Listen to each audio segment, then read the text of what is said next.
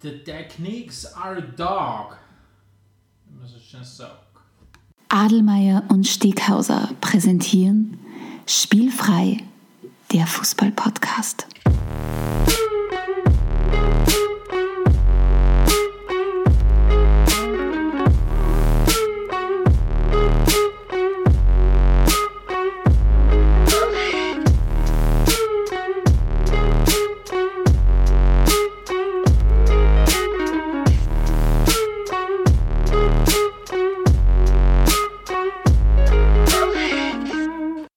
Herzlich willkommen zu einer neuen Folge von Spielfrei, dem Fußball-Podcast direkt aus Graz. Und neben mir die alte Leier, der Adelmeier. Schönen guten Abend, lieber Steghauser. Frau Haske meines Herzens, es freut mich sehr, dass wir, dass wir heute wieder bei dir zu Gast sind. Ja, In unserem äh, Studio. In unserem Studio, genau, im streng geheimen Spielfrei-Studio, undisclosed location. Äh, das heutige Thema ist, Frauen gehören an den Ball. Also wir setzen uns mal wieder intensiv mit einem neuen Schwerpunktthema auseinander. Diesmal ist es Frauenfußball. Ähm, bevor wir damit beginnen, wollen wir aber noch kurz ein bisschen Revue passieren lassen, was in der letzten Episode passi- passiert ist. nicht? Wir haben ja nicht nur den Champions League-Sieger richtig getippt, sondern wir haben auch sonst da einiges richtig vorhergesagt, sage ich mal. Und zwar, man kann es gar nicht glauben, aber es ist wirklich so www.spielfrei.at, die erste Werbung nach knapp eineinhalb Minuten oder nach einer Minute, ist tatsächlich online. Und wie ihr mitgekriegt habt, wir heißen nicht mehr so, wie wir früher geheißen haben, sondern wir heißen jetzt Spielfrei. Spielfrei ist mittlerweile nicht mehr nur ein Fußball-Podcast, Fuß, äh, Spielfrei ist mittlerweile auch ein Fußball-Blog. Und äh, wir sind äußerst stolz drauf und wir hoffen, dass schon einige von euch vorbeigeschaut haben, weil Spielfrei, wie gesagt, ist jetzt nicht mehr nur Adelmeier und Steghauser, sondern wir sind auch ganz, ganz toll verstärkt worden in den letzten Wochen. Genau, und unter anderem gibt es äh, zwei Kolumnisten, bei denen wir uns recht herzlich für die Zusammenarbeit da bedanken möchten. Einerseits ist es der Robert Schwarz, der mit seiner Kolumne am Kickplatz einfach einmal äh, das Geschehen direkt am Fußballplatz in unteren Ligen erfassen wird, einfassen wird, uns einfach zeigt, wie das ist, wie, wie die Stimmung ist, ähm, wie man sie, wie es einfach am Platz nebenbei so abgeht, wie eine Kantine von innen ausschaut. Genau. Da werden wir Also einiges. es soll, es soll bei euch, wenn ihr zuhört, quasi die Nostalgie schon fast bei den Ohrwascheln rauskommen, weil sie einfach genau das, was ihr dort hört, wahrscheinlich auch viele von euch früher, wie sie noch selber noch außen Flügelflitzer wart, selbst erlebt habt. Genau, und Stichwort Nostalgie, da kommen wir zum zweiten Kolumnist, unseren Redaktionshistoriker, äh, dem Herrn Bosch. Der Dr. Uns, Bosch. Dr. Bosch, der uns auch demnächst mit seiner Kolumne auf Spielfrei begeistern wird, hoffentlich. Dr. Bosch, ein, ein, ein, ein hiesiger Journalist für mich, ich bezeichne ihn immer wieder gerne als Tausendsasser, weil er in seinem Leben schon sehr viele Sachen gemacht hat. Auch er bereichert uns äh, mit, seiner, mit seiner großartigen Art und Weise, wie er Themen angeht.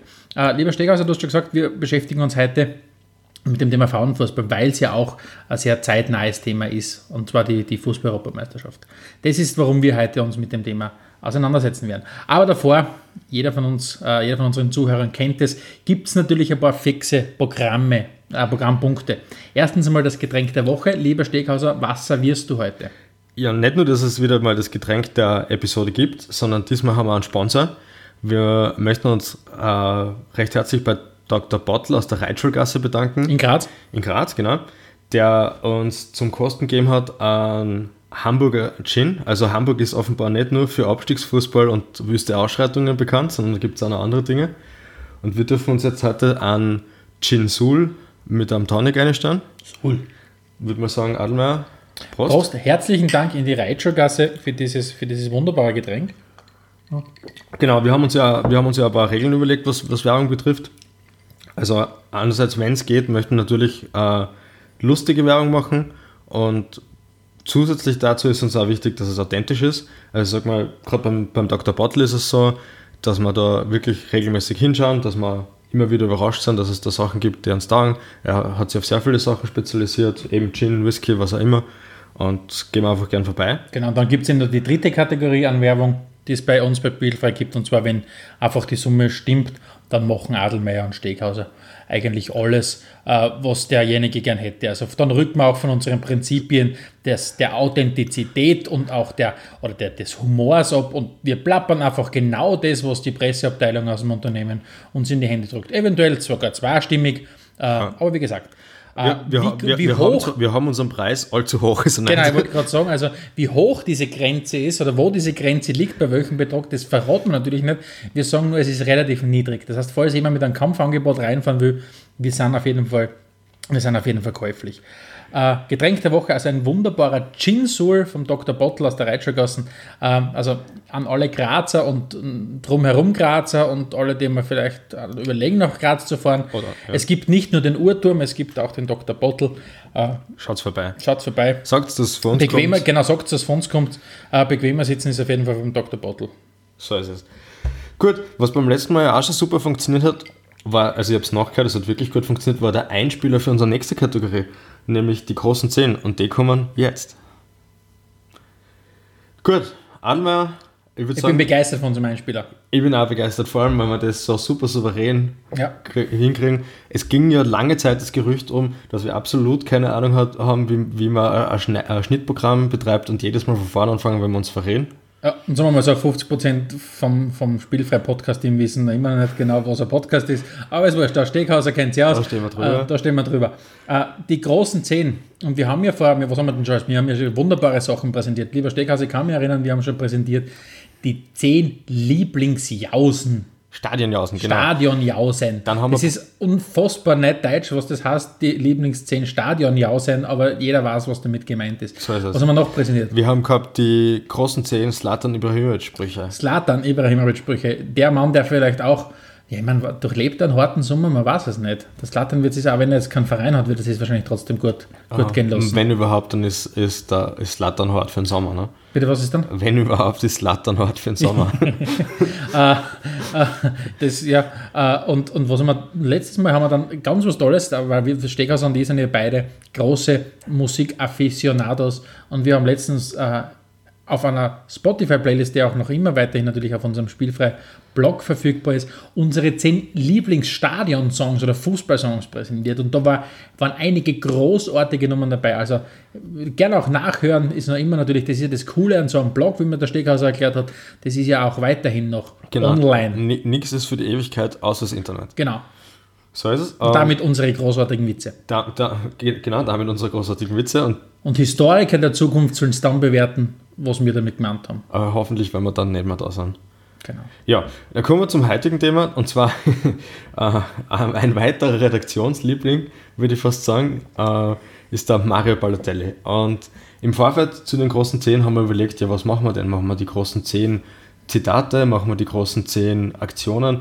Und wir haben uns für so eine Mischform entschieden, weil er einfach so viel großartige Aktionen in seinem Leben geliefert hat, dass man da, dass man da einfach nur einen, einen kurzen Querschnitt präsentieren kann.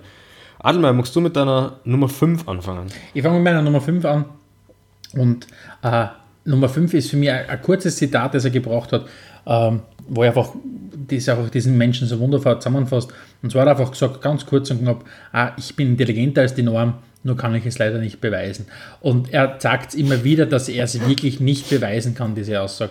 Äh, aber wie gesagt, Mario Balotelli, ein, eine sehr spannende Persönlichkeit. Was schafft es bei dir auf den fünften Platz? Auf Platz 5 ist eine wirklich triviale Geschichte, aber gerade deswegen finde ich es auch so gut. Und zwar ist er durch Mailand gefahren und hat spontan aufs Klo müssen und ist einfach in der Schule gegangen aufs Klo.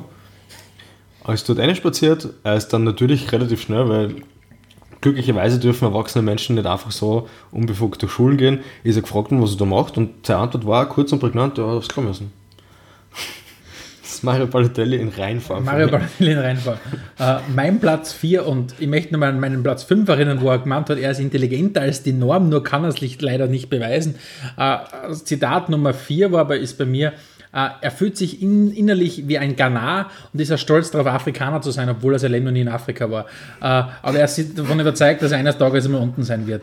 Ähm, das heißt, äh, vom Mann, der sagt, er ist intelligenter als die Norm, stammen diese äh, wunderbaren Aussagen. Ja, und bei mir sind wir auch noch immer in derselben Kerbe. Man merkt einfach, er ist, er ist, sehr, er ist sehr wissbegierig, offensichtlich, und er ist abenteuerlich unterwegs, glaube ich, und möchte gerne neue Dinge entdecken, weil äh, eines Tages ist er mit, auch wieder mit dem Auto durch eine Stadt gefahren mit seinem Bruder und hat sich gedacht, hast du eigentlich schon mal geschaut, wie so ein Frauengefängnis von innen ausschaut?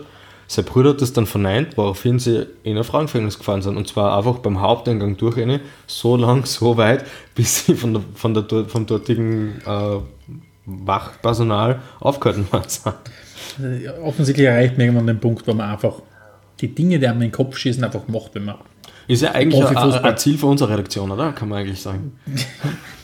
Also die Karlau in Graz kann schon aufpassen, wenn Steghaus und ich uns in unsere Geschosse, in coming unseren soon, Ford genau. Focus und dann in unseren Citroen C4 setzen und, und wir uns auf den Weg Richtung äh, Karlau machen. Wird die Sendung kosten?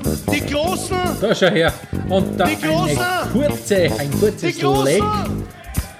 Zehn, ja, ja. Yes, ja. Schön vorbei. Ah, was war das? Das war der, Das war der, der große 10. unser Tontechniker hat leider kurz, hat leider kurz einen Einspieler gebaut. Was ja entweder Herz oder auch nicht, je nachdem, ob man ein, ein Schnitttool bedienen kann. Genau. Ähm, Platz 3, und ich fahre jetzt absichtlich schon mit dem Punkt jetzt rein, um dir zuvorzukommen.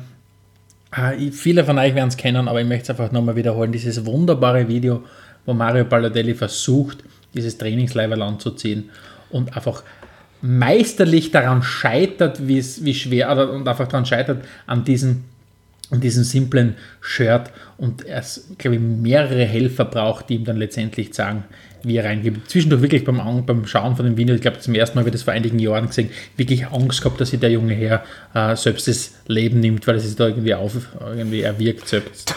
Können wir jetzt auch wieder unseren Blog ins Spiel bringen? Wir werden schauen, dass wir das Video für den aufmerksamen Hörer zur Verfügung stellen. Falls Also sollte es nicht- wirklich jemanden geben, der in den letzten sieben Jahren geschlafen hat und das Video noch nicht gesehen hat, wir werden es versuchen.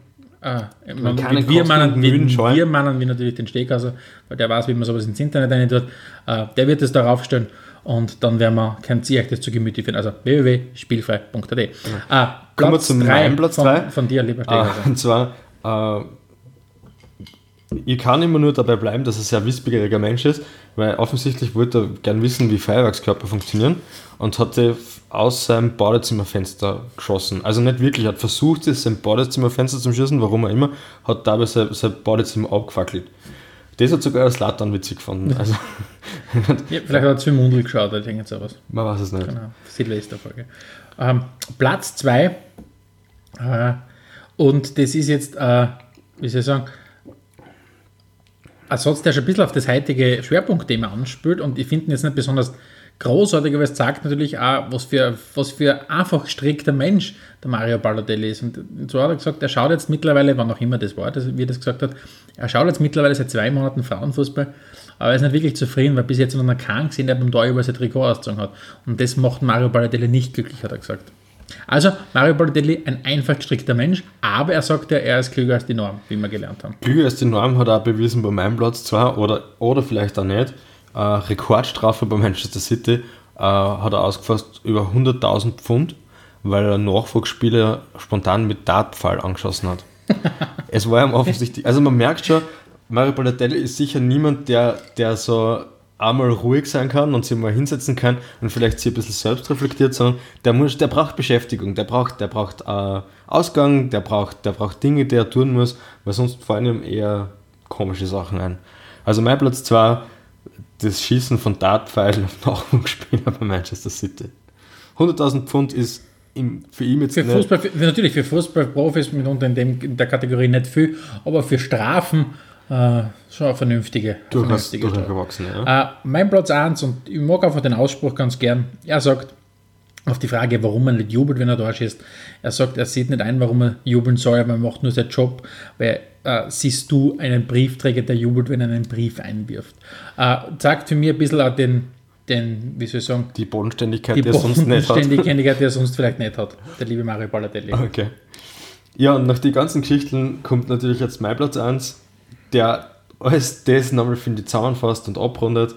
Und zwar nach unzähligen Aktionen, die er geschoben hat in seinem Leben, hat er beim Torjubel dann doch einmal sein Leiberl aufgerissen und darunter ist ein zweites T-Shirt zum Vorschein gekommen, auf dem groß gestanden ist Why Always Me?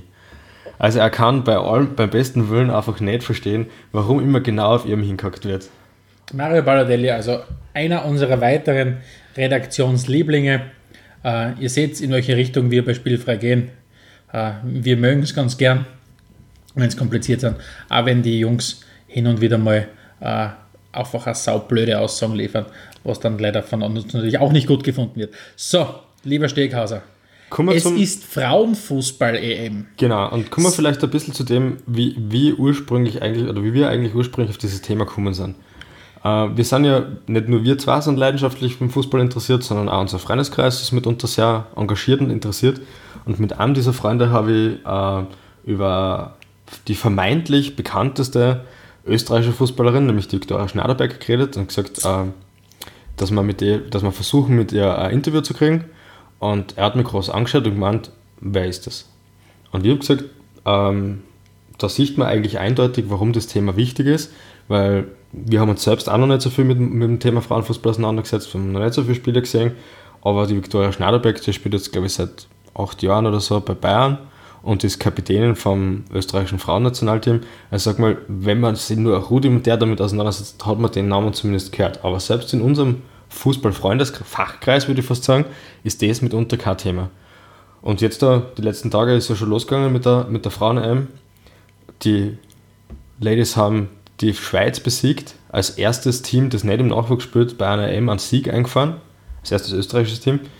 Und anlass genug würde ich sagen, dass wir uns mit dem Thema einfach ein bisschen genau auseinandersetzen, oder? Genauso ist es. Und der, der Ausflug zum Frauenfußball, und ich bezeichne es wirklich als Ausflug, der hoffentlich äh, immer häufigerer Ausflug sein wird, äh, ist für uns ganz einfach ein bisschen auch eine Reise in die Vergangenheit gewesen, weil wir einfach gemerkt haben, oh Gott, wir beschäftigen uns so lange mit diesem wunderbaren Sportart Fußball und so selten oder so häufig lassen wir eigentlich eine riesengroße Zielgruppe äh, einfach aus, und zwar die Frauenfußballerinnen. Und das, wie groß diese Zielgruppe mittlerweile ist, das wissen viele gar nicht. Also in, allein in Deutschland gibt es über eine Million Frauen und Mädchen, die in, eigen- in, in, in Vereinen eingetragen sind und Fußball spielen. Das heißt, wir, wir sind lange weg äh, oder weit schon, schon vorbei am, am, am Randsportart, wenn man so an der Randsportart Frauenfußball und wir sind schon längst auf dem Weg hin, zu- auch zum Breitensport bei Frauen und Mädchen. Und wenn der Steghauser und ich über, den, über das Thema Frauenfußball reden, dann ist es, wie gesagt, für uns auch äh, ein bisschen dieses selbst eine Recherche, die wir durchgeführt haben und einfach mal uns damit beschäftigt haben, mit den Dingen, die wir einfach noch nicht gewusst haben und dann natürlich auch mit sehr vielen, mit sehr vielen historischen Fakten. Ganz generell muss man sagen, es war, es war interessant, sich mit dem Thema intensiv auseinanderzusetzen. Äh, ich sag mal, die breite Masse springt durchaus jetzt auch auf auf den Zug. Der ORF zum Beispiel sagt jetzt nächsten Samstag wirklich zur Primetime, Viertel nach acht, das Spiel der, der Damen im ORF 1, nicht auf Sport Plus, sondern direkt im Hauptsender. Ähm, andererseits wiederum muss, muss man sagen, ähm, wir haben so eine Fußball-App, wo wir immer Ergebnisse nachschauen. Ähm, die haben überhaupt nichts zum Thema. Also da gibt es keine Ergebnisse.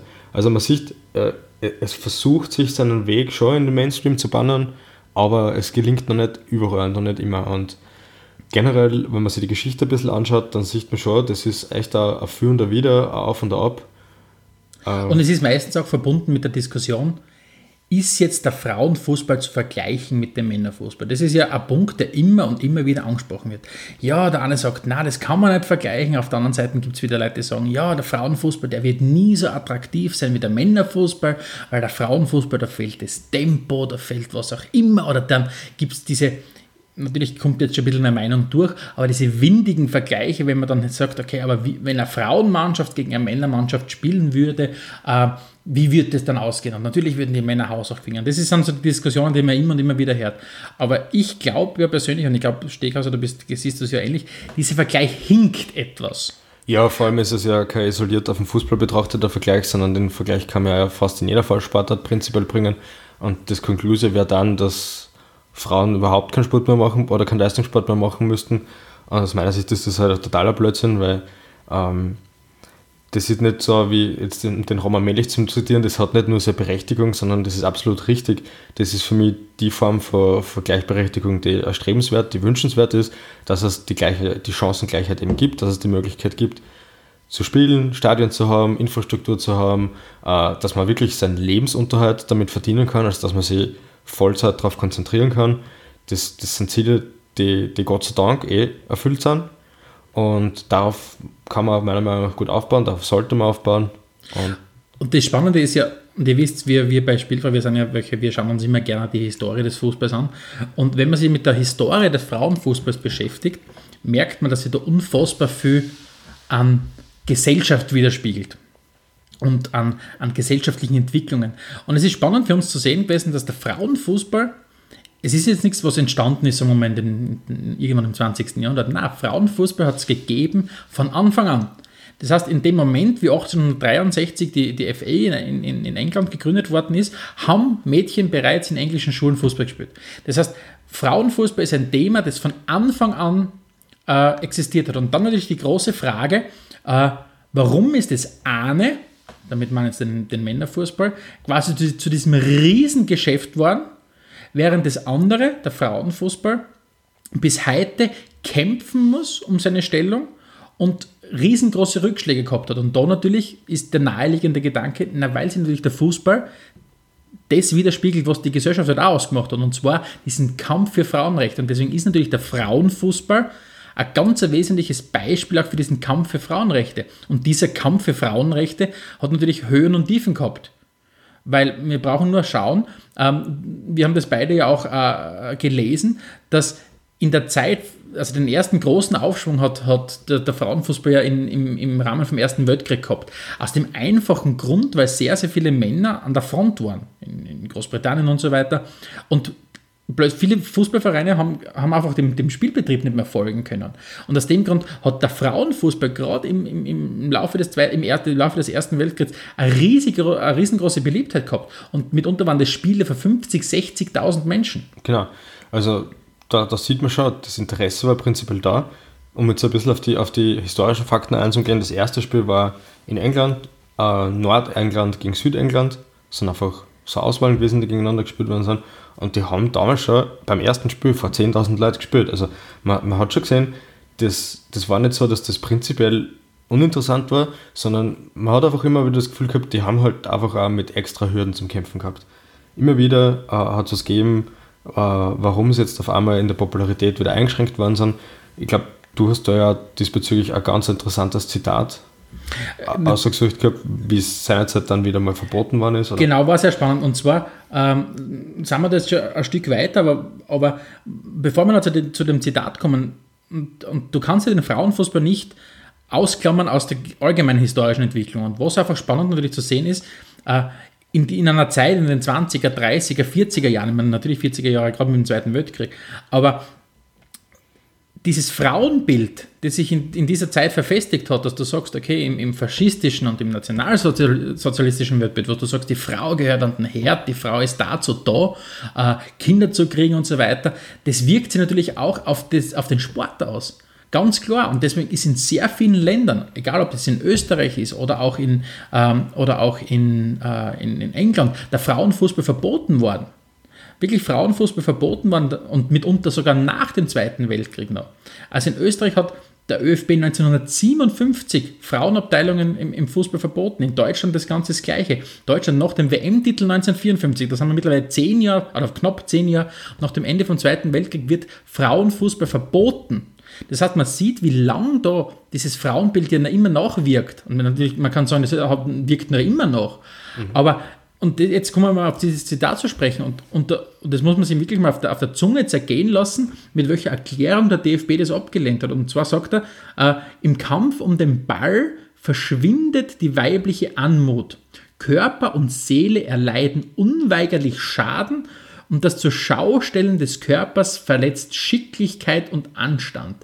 Das liest sie jetzt so, wie aus einer Schrift äh, der NSDAP aus 1900 39 oder wo auch immer. Mhm. Na, da geht es um, um, die Begründung des DFB im Jahr 1955, warum er, warum er äh, Frauenfußball verbietet. Und dabei berufen sie sich auf einen äußerst dubiosen niederländischen Psychologen, äh, ich kann leider dessen Namen nicht aussprechen, äh, aber der sagt, das Spiel ist wesentlich eine Demonstration der Männlichkeit. Und ganz kurzer Hinweis: Wir haben ja in, dem, in, in, in unserer Episode zum Thema Homosexualität im Fußball ja auch schon über, dieses, über diesen Faktor Männlichkeit gesprochen. Und auf jeden Fall sagt dieser Psychologe: Das Spiel ist wesentlich eine Demonstration der Männlichkeit. Das Treten ist spezifisch männlich. Ob das Getreten werden weiblich ist, lasse ich mal dahingestellt. Zwinker wahrscheinlich, Zwinker-Smiley, wenn es es Smileys damals hat's gegeben, leider noch nicht gegeben gegeben hätte. seinerzeit, aber- Jedenfalls ist aber das Nicht-Treten weiblich.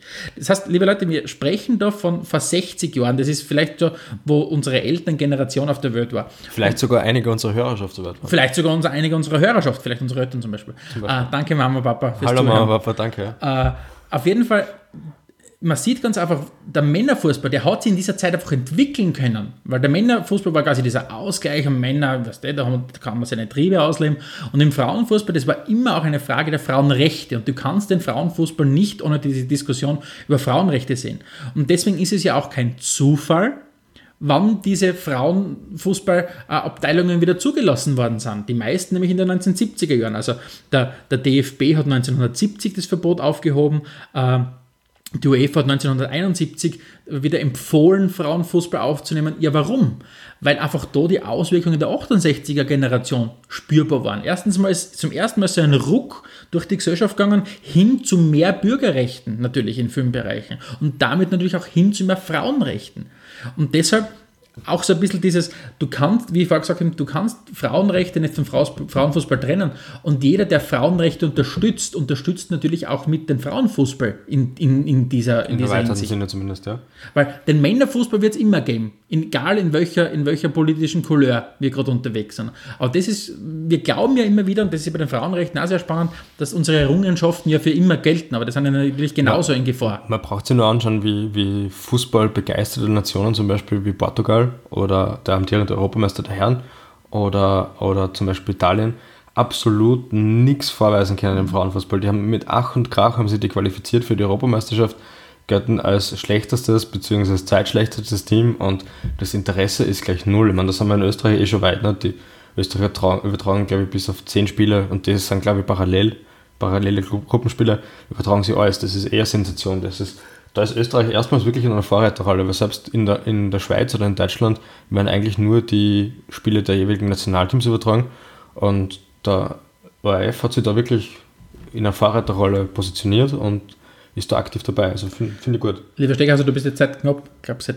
15 Jahren dieser geniale Sidekick und lieferst natürlich da jetzt auch die optimale Vorlage zu einer spannenden Statistik, die ich gefunden habe, oder zu einer spannenden äh, Warte mal kurz. Bin ich dein Sidekick oder du meiner? Oder sind wir gegenseitig Also, Sidekicks? das ist wahrscheinlich eine eigene Episode. Hasst Adelmeier oder Steghauser präsentieren. Nein, man weiß es nicht. Am besten sollen sie die, äh, äh, die Zuhörer selbst ihr Bild machen. das Wichtigste ist eigentlich nur, dass wir klären, ob wir Batman Batman oder Robin Robin Konstellation Oder Robin Robin. Ja, das klären wir. Vielleicht noch. sind wir, Ro- äh, wir klären es noch an. Auf jeden Fall spannend. Der Steckhaus hat gerade angesprochen, es gibt eben gewisse Länder, Italien hast du glaube ich genannt, Portugal hast du glaube ich genannt, wo, wo du sagst, Frauenfußball spielt kaum eine Rolle. Wenn wir zum Beispiel jetzt dahergehen und die FIFA-Weltrangliste der Männer mit den Frauen vergleichen, Ah, dann findet man auf der äh, Weltrangliste der Frauen ganz, ganz, sp- ich sag fast spannende Länder. Lass, mich- lass mich tippen. Ich habe es mir nämlich nicht angeschaut. Ich würde sagen, im Frauenfußball weiterfahren sind die skandinavischen Länder und Amerika. Ja, genau. Also die USA sind sogar auf Platz 1 aktuell Okay, in der okay. Weltrangliste, auf Platz 2 Deutschland. Ja, also gut, die ja. Deutschen sind natürlich immer von dabei, ob es jetzt eine Exportstatistik Die ist. wollen nichts ob's jetzt, auslassen, Keine Ahnung, sagen- natürlich, sagen weil die, kannst ja. gewinnen, kann man gewinnen, kann man produktiv sein und effizient sein, kann man deutsch sein. Äh, Das heißt, ja gut, wir haben die USA, was schon mal eine Riesenüberraschung ist. Ja. Und vor allem haben wir auf Platz 4 Kanada. Ja, Kanada habe ich nachgeschaut, habe ich gestern, das ist, diese, diese Statistik ist ganz frisch. Kanada liegt in, in der Herrenweltrangliste auf Platz 100, im Frauenfußball auf Platz 4. Ähnliches Beispiel, Norwegen ist einer der stärksten europäischen Mannschaften, ist die fünftstärkste, 1, 2, 3, 4, fünftstärkste europäische Mannschaft in der, in, der- in der Ranglisten, liegt aber bei den Herren auf Platz 88. So, wenn wir uns jetzt aber den, und jetzt kommt's, den Gender Equality Index anschauen. Gender Equality Index äh, von der, ich glaube von der UN erhobener Index, was darum geht, eben um dieses Thema, wie schaut es mit Frauenrechten aus? Äh, wer liegt auf Platz 1? Norwegen. Wer liegt auf Platz 2? Australien. Australien, die bei der Damenweltrangliste auf Platz 7 sind. Dann schaut man sich zum Beispiel an, in Kanada, im Durchschnitt liegt die Frauenquote, wenn es um aktive Spielerinnen geht, bei knapp 10%. In Kanada sind knapp 50% aller registrierten Fußballer Frauen. Das heißt, das ist genau das, was wir vorher gemeint haben. Frauenrechte ist gleich Frauenfußball. Und einzu, einzustehen für Frauenrechte ist quasi auch das Eingestehen für, Fußball, für Frauenfußball. Und das ist sehr, sehr spannend zu sehen, in welchen unterschiedlichen Geschwindigkeiten wir da leben. Und dass quasi eine Investition in den, in den Frauenfußball zwangsläufiger Investition in die Frauenrechte ist. Und, und das, was ich im Vorher versucht habe zu erklären, noch, dass natürlich das nicht, nie gegeben ist. Die Herren der Schöpfung, wie es so schön heißt, können sie immer sicher sein, also meiner Meinung nach, dass wir Fußball spielen werden dürfen. Mhm. Aber wer, wer kann uns versichern, dass nicht irgendwann vielleicht wieder die Zeiten kommen, wo vielleicht eine politische Stimmung aufkommt, wo vielleicht sich das Frauenbild wieder verändert, ähm, wo man sagt, okay, es kommt wieder ein konservativeres Frauenbild, ein traditionelleres Frauenbild und was wird dann vielleicht darunter leiden? Es wird der Fußball wieder darunter leiden und zwar der Frauenfußball, nicht der Männerfußball. Das heißt, also, man, man muss sich nur mal echt nochmal vor Augen führen, darum komme ich jetzt nochmal mit ein paar Zahlen, wie, wie frisch die Situation wirklich ist. Also du hast vorher schon an, äh, angesprochen, in Österreich war es lange Zeit auch verboten, 1982, das ist wirklich, das ist ein bisschen über 30 Jahre her, äh, ist die, die Frauenliga in Österreich überhaupt erst anerkannt worden. Äh, die Europameisterschaft, die erste Europameisterschaft der Frauen war 1984 und auch dort war das noch keine regelmäßige Geschichte, sondern es ist halt hier und da, ich glaube, da waren überhaupt nur vier Teams dabei, die gegeneinander gespielt haben. Dann ist ein paar Jahre nichts passiert, dann ist 1997 ist es in einen, in einen Vierjahresrhythmus gefallen. 1997, das ist, wie, das ist nicht, nicht einmal 20 Jahre her. Da war gerade das FIFA draußen mit Pallenmodus. Das haben wir schon gespielt. Das haben wir schon gespielt. Immerhin. Äh, 2016 erstes FIFA mit Frauenmannschaften, mit Frauennationalteams. Ja, eben. Das ist also, also fast, fast, schon ein Meilenstein für das FIFA gewesen, für, die, für EA Sports. Dass zum ersten Mal Frauen. Also nur so vom, vom Einordner, man hat zuerst Frauenteams gemacht und jetzt da kommt die dritte deutsche Liga beim FIFA. Mhm. Also so vom Stellenwert her ist das eh ungefähr repräsentativ für das, wie das Weltbild halt auch oft wahrgenommen wird. Ne? Und ähm, also ich bin wirklich gespannt, wie es sich in Zukunft entwickeln wird. Wir haben uns ja vorgenommen, aus der Redaktion heraus jetzt dann demnächst einmal ein Spiel anschauen zu gehen. Wird sicher eine, eine spannende am Kickplatz-Kolumne geben, so viel glaube ich kann ich schon verraten. Ähm, ja. Und ich glaube, es ist auf jeden Fall spannend zu sehen, weil äh, es immer wieder heißt, na, der Frauenfußball, das ist ja etwas, was, was für viele Männer nicht interessant ist oder was auch immer, weil man, man sagt, ja, okay, die, die, der Sport ist ein anderer. Aber es hat einfach eine ganz andere Bedeutung und deshalb bin ich einfach überzeugt davon, dass jeder, und jetzt spreche ich natürlich so, als würde ich schon seit vielen, vielen Jahren Frauenfußball unterstützen, aber wie so oft ist es halt einfach, dass man die Recherche, die mir wirklich die Augen öffnet, äh, dass du halt wirklich sagst, okay, jeder Fußballfan, dem es wirklich wichtig ist, für Frauenrechte einzutreten, der vielleicht da haben möchte, äh, dass seine, keine Ahnung, seine Kinder, seine Töchter oder was auch immer mal die Möglichkeit haben, Fußball zu spielen, der muss ganz einfach hergehen und quasi zu einem Lobbyisten für, für Frauenfußball werden. Nicht, weil es nur dann durchgesetzt werden kann, sondern weil es, es, bedarf meistens das Zusammenspiel von Männern und Frauen, um einem gewissen Thema einfach einen Nachdruck zu verleiten. Und dass dieses Thema Frauenfußball noch nichts ist, was gesettelt ist, also was du sagst, okay, wo alles schon in sicheren Bahnen läuft. Natürlich sagen wir gerade wieder, es wächst, es gedeiht und so weiter. Aber es ist erst 13 Jahre her, im Jahr 2004, wo unser aller äh, Josef Blatter, seines Zeichens ehemaliger FIFA-Präsident, hergegangen ist mit der großartigen Idee, naja, beim Beachvolleyball hat es ja absolut bewehr, äh, be, be, bezahlt gemacht, dass man die Dressen der Damen kürzer macht. Äh, warum machen wir das nicht einfach im Fußball?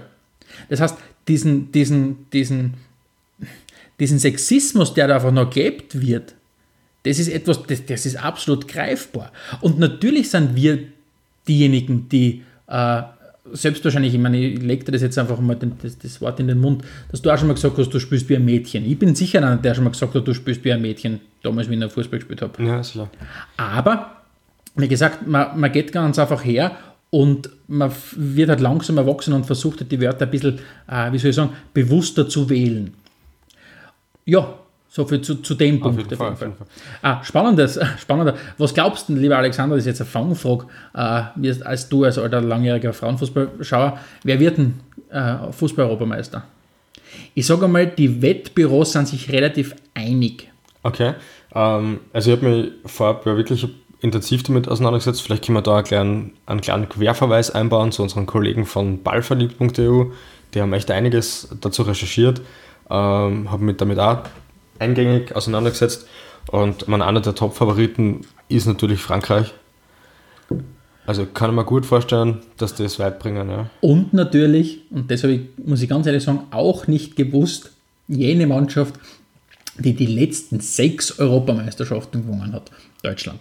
Deutschland hat die letzten sechs Europameisterschaften gewonnen, ähm, insgesamt acht Stück an der Zahl, also achtmal ist Deutschland Fußball-Europameister geworden. Nur zwei andere Sieger hat es gegeben. Und da sind wir wieder bei dem Punkt, was wir vorher schon mal besprochen haben, dass auch die skandinavischen Länder, die mitunter sehr, sehr zu kurz kommen, vielleicht im, im Herrenfußball, äh, im Frauenfußball viel, viel präsenter sind, weil einfach da das, das Thema Frauen und Gleichberechtigung einfach wahrscheinlich uns in vielen Bereichen 10, 15 Jahren aber voraus ist.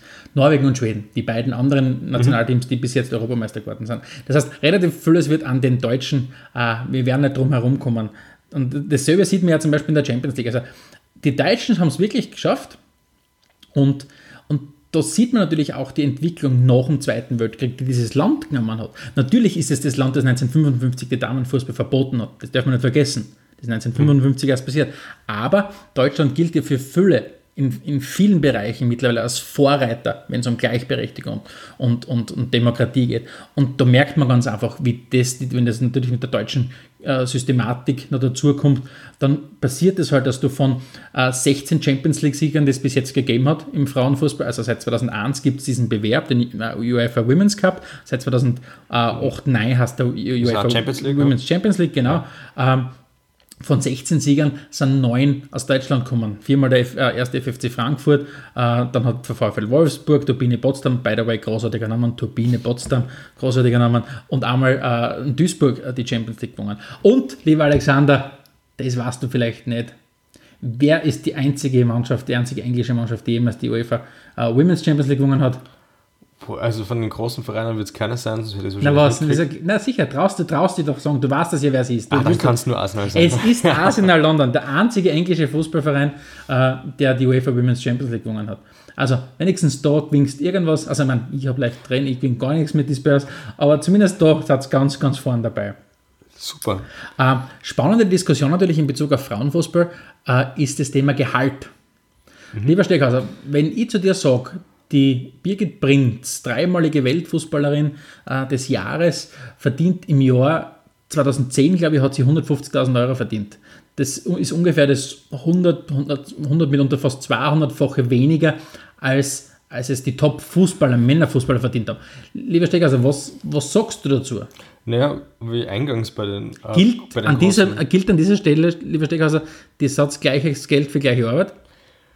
Definitiv nicht. Wir brauchen jetzt nur an den Eingang, also den Eingang der, Anfang der Sendung erinnern, was um an Balotelli gegangen ist, der für einfaches Vergehen 100.000 Pfund Straf ausgefasst hat. Also das war seinerzeit ein Wochengehalt von ihm. Und jetzt sagst du, die vermeintlich beste Fußballerin Europas verdient das im Jahr. Äh, von gleiches Geld für gleiche Leistung können wir auf keinen Fall reden. Ich finde es immer gut, richtig und wichtig, dass, ähm, dass es Profis gibt, klar. Äh, Das, das muss das Ziel jeder Sportart sein, dass man die Sportart ausüben kann, ohne sich nebenbei auf was anderes konzentrieren zu müssen. Aus meiner Sicht geht es aber jetzt vor allem im Frauenfußball aktuell noch nicht, dass man sich ausschließlich auf das konzentriert, weil man, man muss wohl oder übel sich ja ein zweites Standbein aufbauen, weil es wird, äh, wie man so schön sagt, die Karriere nach der Karriere äh, wird es da natürlich auch wieder geben. Ähm, man hört das auch immer wieder, wenn Spielerinnen in, bei Interviews sind und sie sagen, ja, sie sind schon Profi, aber nebenbei machen sie eine Ausbildung zu das und das, studieren da und da, versuchen schon im Verein oder im Nachwuchs Wurzeln zu fassen. Ähm, ja, ist natürlich ist, ist ein schwieriges Thema, weil einerseits sagt man natürlich, ähm, dass man gleich verdienen sollte, andererseits gibt es natürlich halt auch einen Markt mit Angebot und Nachfrage, sage ich mal. Und wenn ich mir anschaut, dass beim, jetzt nehmen wir die Bayern her, beim Heimspiel von den Bayern sind 70.000 Leute im Stadion bei den Herren, bei den Damen sind es halt 1000. Das ist bei uns mitunter auch in der Landesliga zum Erreichen im Herrenfußball. Ne? Und da ist vielleicht an dieser Stelle, es ist, finde ich sehr spannend, weil natürlich ist es jetzt wieder, äh, der Zynismus quasi dringt ja durch zu euch, äh, in- in- wo auch immer ihr gerade seid, wenn gerade wieder zwei Männer drüber argu- äh, diskutieren, ob, ob, ob die Frauen gleich viel verdienen sollten. An dieser Sp- Stelle ist es vielleicht spannend, einmal die Frauen zu Wort kommen zu lassen, in dem Sinn, also nicht, dass jetzt neben uns äh, irgendeine Frauenfußballerin sitzt, leider Gottes, äh, sondern in Interviews, wo sie selbst sagen, ähm, dass sie sehr zufrieden sind mit der Art und Weise, wie sie das Ganze entwickelt haben und dass sie selbst sagen, es wäre äh, vermessen quasi zu sagen, dieses Produkt Männerfußball schon mit dem Produkt Frauenfußball zu vergleichen. Und das ist genau das, lieber, lieber Steghauser, was du gesagt hast, äh, dass natürlich, äh, wenn Leute mehr bereit sind, für einen gewissen Sport zu zahlen, in dem Fall für den Männersport, natürlich auch höhere Beträge an die Spieler äh, fließen können. Aber es ist trotzdem, man merkt ganz einfach, dass, dass es, dass sich die Zeiten einfach verändern. Natürlich sprechen wir noch immer äh, von 150.000 vielleicht zu 10 Millionen oder keine Ahnung. Hast, machst irgendeinen crazy Transfer nach China und verdienst 25 Millionen, weil du irgendwann noch mal ein paar Tage geschossen hast. Kostet Oder was das auch auch immer. 100 Millionen Mhm. Ablöse oder so. ne? Genau. Äh, aber zumindest äh, haben sich doch die Zeiten etwas verändert, weil das war, und das muss man sich ja auch einmal auf der, auf der Zunge zergehen lassen, die deutschen Damen haben äh, für die Europameisterschaft, ich glaube, es war äh, an- um, um die 2010er Jahre herum, haben sie eine Siegprämie von 50.000 Euro bekommen.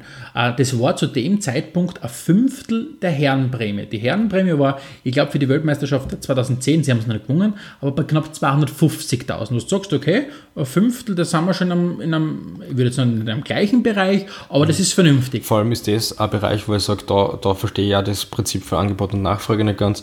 Preis, gell, aus meiner Sicht, sollte sowieso überall gleich sein. Es sollte da keinen Unterschied geben. Es gibt für mich keine gute Begründung, warum Preisgeld unterschiedlich hoch sein sollte. Sponsorgeld schaut wieder anders aus. Das kann jeder interpretieren, wie er das für sich richtig hat. Aber ein Preisgeld, das offiziell vom, vom Verband zur Verfügung gestellt wird, das sollte einfach gleich hoch sein. Es ist gut, dass, wir da schon, dass wir uns da schon annähern. Es ist aber schlecht, dass es nicht immer nicht gleich ist. aus meiner Sicht. Aber man darf auch den Fortschritt dann nicht vergessen. Weil, also es war, jetzt habe ich die Zahl nämlich richtig, im Jahr 2007, um das ist es gegangen. Im Jahr 2007 war es eine, eine, äh, ein, ein, ein Preisgeld von 50.000 Euro pro Spielerin, die die Deutschen gekriegt haben. Spulen wir, jetzt muss ich kurz rechnen, 11, 18 Jahre zurück, gehen wir in das Jahr 1989. Äh, Deutschland wird äh, Europameister und die Spielerinnen bekommen äh, ein jeweils ein 40-teiliges Kaffeeservice. Das muss man sich mal auf, der, auf, der, auf der Zunge zergehen lassen. Äh, Ein 40-teiliges Kaffeeservice ähm, im Jahr 1989, äh, wo Fußball, Männerfußball schon ein Millionensport natürlich war. Und im Jahr 2007 sind wir zumindest schon so weit, dass man sagt, 50.000 Euro und nicht 50.000 Kaffeeservice, sondern 50.000 Euro, weil äh, jeder selber damit entscheiden kann, was er damit macht mit dem Geld. Äh, für die Siegerinnen äh, der Europameisterschaft. Das heißt, wir sehen ganz klar, einen Fortschritt. Und um es nochmal zu unterstreichen, das, was ich versucht habe vorher schon zu sagen, es ist, glaube ich, jeder von uns, der dem es darum geht, um dieses Thema äh, Gleichberechtigung, der muss ganz einfach auch verstärkt ein, ein Befürworter und ein Unterstützer des Frauenfußballs werden. Und deshalb werden wir sicher, so wie du schon gesagt hast, nicht nur Spiele besuchen, sondern vielleicht immer stärker auch den Kontakt zum Frauenfußball besuchen. Und wie du ja gesagt hast, die Viktoria Schnaderbeck, unser aller Kapitänin, äh, ist sie auch äh, hoffentlich eine zukünftige treue Hörerin äh, von Spielfrei und wird uns hoffentlich ja auch im, im August für ein Interview zur Verfügung stehen, wenn sie den ganzen Stress mit der Europameisterschaft hinter sich hat. Genau. Ja, abschließend bleibt eigentlich nur zu sagen, äh, wenn man sich das jetzt so anschaut, den Verlauf, wie, wie ist es entstanden, wie ist es ähm, gekoppelt an politische Ereignisse, äh, bleibt zu hoffen, dass die Entwicklung, die vor allem in den letzten Jahren ja sehr, sehr positiv war, ähm, weiter nach oben geht, dass, man noch, dass sie noch nicht am Ende ist, dass sie dann noch- noch weiter einiges tun wird, dass auch der ORF, der jetzt mit gutem Beispiel vorangegangen ist, sie vielleicht auch abseits von einem Magneten wie einer Europameisterschaft mal hier und da für das eine oder andere Spiel äh, einsetzen kann, begeistern, Publikum begeistern kann. Äh, wir würden uns auf jeden Fall freuen. In diesem Sinne, Ein TV-Tipp nächste Woche, also am Samstag, den ähm, 22. Juli, nächstes Gruppenspiel unserer österreichischen Frauenfußballnationalmannschaft. Die Woche drauf, am Mittwoch, am 26. Juli, das letzte Gruppenspiel. Also zuschauen, quasi unterstützen, so wie wir es sonst einmal tun. zuschauen, mitfiebern, äh, dem Ganzen wirklich eine Chance geben, offen gegenüberstehen. Äh, es es war es wirklich zu begeistern. Also das, das Spiel gegen die Schweiz am Dienstag also war wirklich, war wirklich eine spannende Partie. Und so- solche wünschen wir uns natürlich umso mehr. Wir hoffen auch, dass das dritte Gruppenspiel nicht das letzte wird. Mit dem Sieg am Samstag ist man eigentlich schon weiter, ist man im Achtelfinale. Und dem her drücken wir die Daumen. Äh, möchten euch- uns bei euch nochmal bedanken fürs Zuhören von der heutigen Episode. Schaut vorbei auf spielfrei.at, lest diese großartigen Berichte, die unsere, unsere Kollegen, der Robert Schwarz, der Dr. Ronny Bosch, äh, immer wieder zu Besten geben werden in den kommenden Wochen und Monaten. Genau, eins kann ich auch schon vorwegnehmen, die Aktivitäten am Transfermarkt sind noch nicht vorbei. Also Was, die, da gibt es noch jemanden vielleicht. wir, wir werden, also punktuell werden wir uns durchaus noch verstärken. Das Team könnte noch weiter wachsen. Näheres dazu werdet ihr am Blog lesen. Also schaut wirklich regelmäßig auf spielfreiheit.de vorbei oder besucht einfach mal unsere Facebook-Website. Äh, Empfiehlt uns weiter, wie gesagt, wir sind Liked uns, Liked ratet uns, uns, auf ratet im iTunes uns. Store. Genau. Macht das, was Ah. mit euren anderen Lieblingspodcasts auch macht, Genau, wenn's, li- oder wenn wir der einzige Lieblingspodcast sind, umso besser. umso besser. Aber sagt uns, was euch gefällt, sagt uns, was ihr gern hören möchtet mal von uns. Äh, meldet euch, wenn ihr was wissen wollt von uns. Wir sind äh, jederzeit gerne da für euch. Wir danken euch recht herzlich fürs Zuhören, wünschen euch noch einen wunderschönen, äh, wunderschönen Sommer und wir werden uns in absehbarer Zeit wieder mit einem sehr, sehr spannenden Thema widmen. Aber mehr dazu werdet ihr natürlich erfahren auf unserer Facebook-Seite. Genau. Also, in diesem Sinne, Ciao. bis bald. Ciao. Adelmeier und Steghauser präsentierten Spielfrei, der Fußball-Podcast.